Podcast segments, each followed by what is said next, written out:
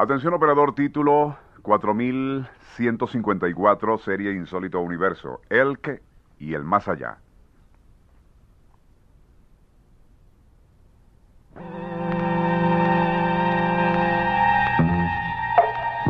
A mediados de 1965, Elke Sommer, una actriz de cine y bomba sexy de origen sueco, pero muy famosa en Hollywood, se acababa de mudar a una nueva casa en Beverly Hills. Cierta tarde, tomaba el té con una periodista alemana que la entrevistaba, cuando ésta le preguntó que dónde se había metido el hombre.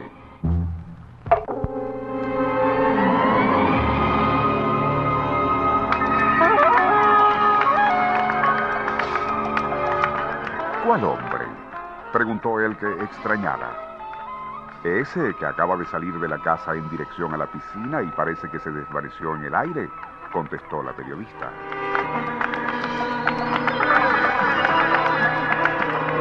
Elke fue inmediatamente hacia allí, pero no vio a nadie.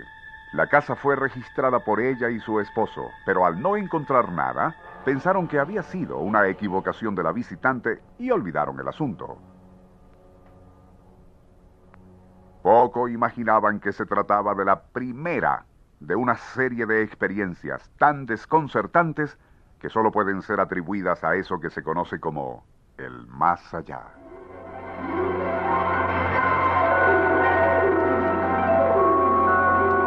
Nuestro insólito universo. Cinco minutos recorriendo nuestro mundo sorprendente. Dos semanas después ocurrió el segundo incidente. La madre de Elke despertó una noche y vio atónita que a los pies de su cama estaba un hombre que la miraba fijamente.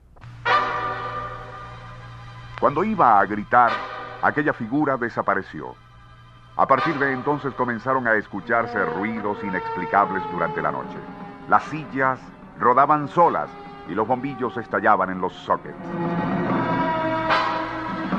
Elke debió viajar a Yugoslavia para una filmación y su esposo, que hasta entonces se había negado a tomar medidas de ningún tipo para no asustarla, ordenó instalar micrófonos, transmisores, alarmas electrónicas y otros instrumentos para la detección por toda la casa. Los ruidos y manifestaciones no cesaron, quedando impresos en las cintas magnéticas de los grabadores, a su vez conectados con todas las alarmas y micrófonos esparcidos por la casa. El marido de Elke eventualmente debió viajar a Yugoslavia para reunirse con ella, así que contrató los servicios de una agencia de investigadores privados para que vigilaran la casa a toda hora. Cuando la pareja regresó, casi no podía creer lo que escuchaban en las cintas y aparecía en los informes de los guardias de seguridad. Ruidos, desplazamiento de muebles, estrépito de cosas que caían y las luces, todas las luces de la casa que se prendían y apagaban como por voluntad propia. Pero no se trataba solo de voces fantasmales, sino de la presencia en diferentes ocasiones de un hombre alto, corpulento, que aparecía y desaparecía ante varios testigos.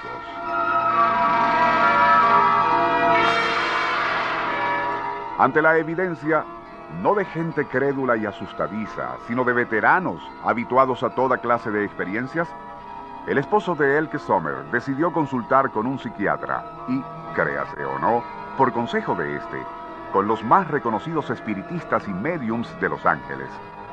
Un grupo de ellos se trasladó a la casa y tras pernoctar allí, coincidieron en que el inmueble contenía una presencia quizás de alguien sumamente apegado a esa casa y que, habiendo muerto allí, su espíritu se negaba a abandonarla.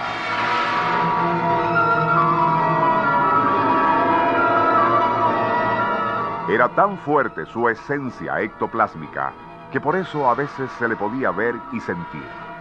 El testimonio de todos los expertos coincidía en que se trataba de un hombre alto, fornido, de unos 58 años de edad que había usado bigote. Era médico y falleció de un ataque cardíaco.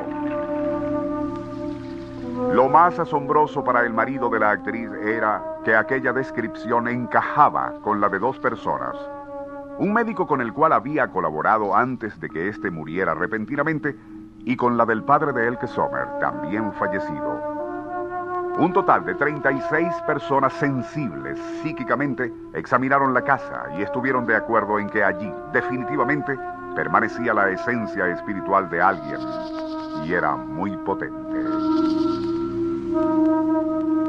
El asunto de la casa embrujada de Elke Sommer en Beverly Hills se hizo tan notorio que ella debió vender el inmueble.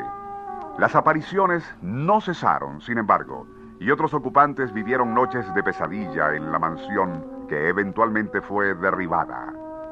No por causa de la presencia fantasmal, sino debido a que en sus terrenos y el de otras tres propiedades vecinas se construyó un lujoso centro comercial.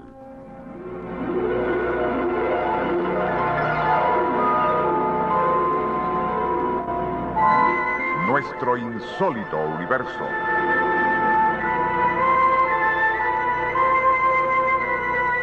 Libreto y dirección Rafael Silva.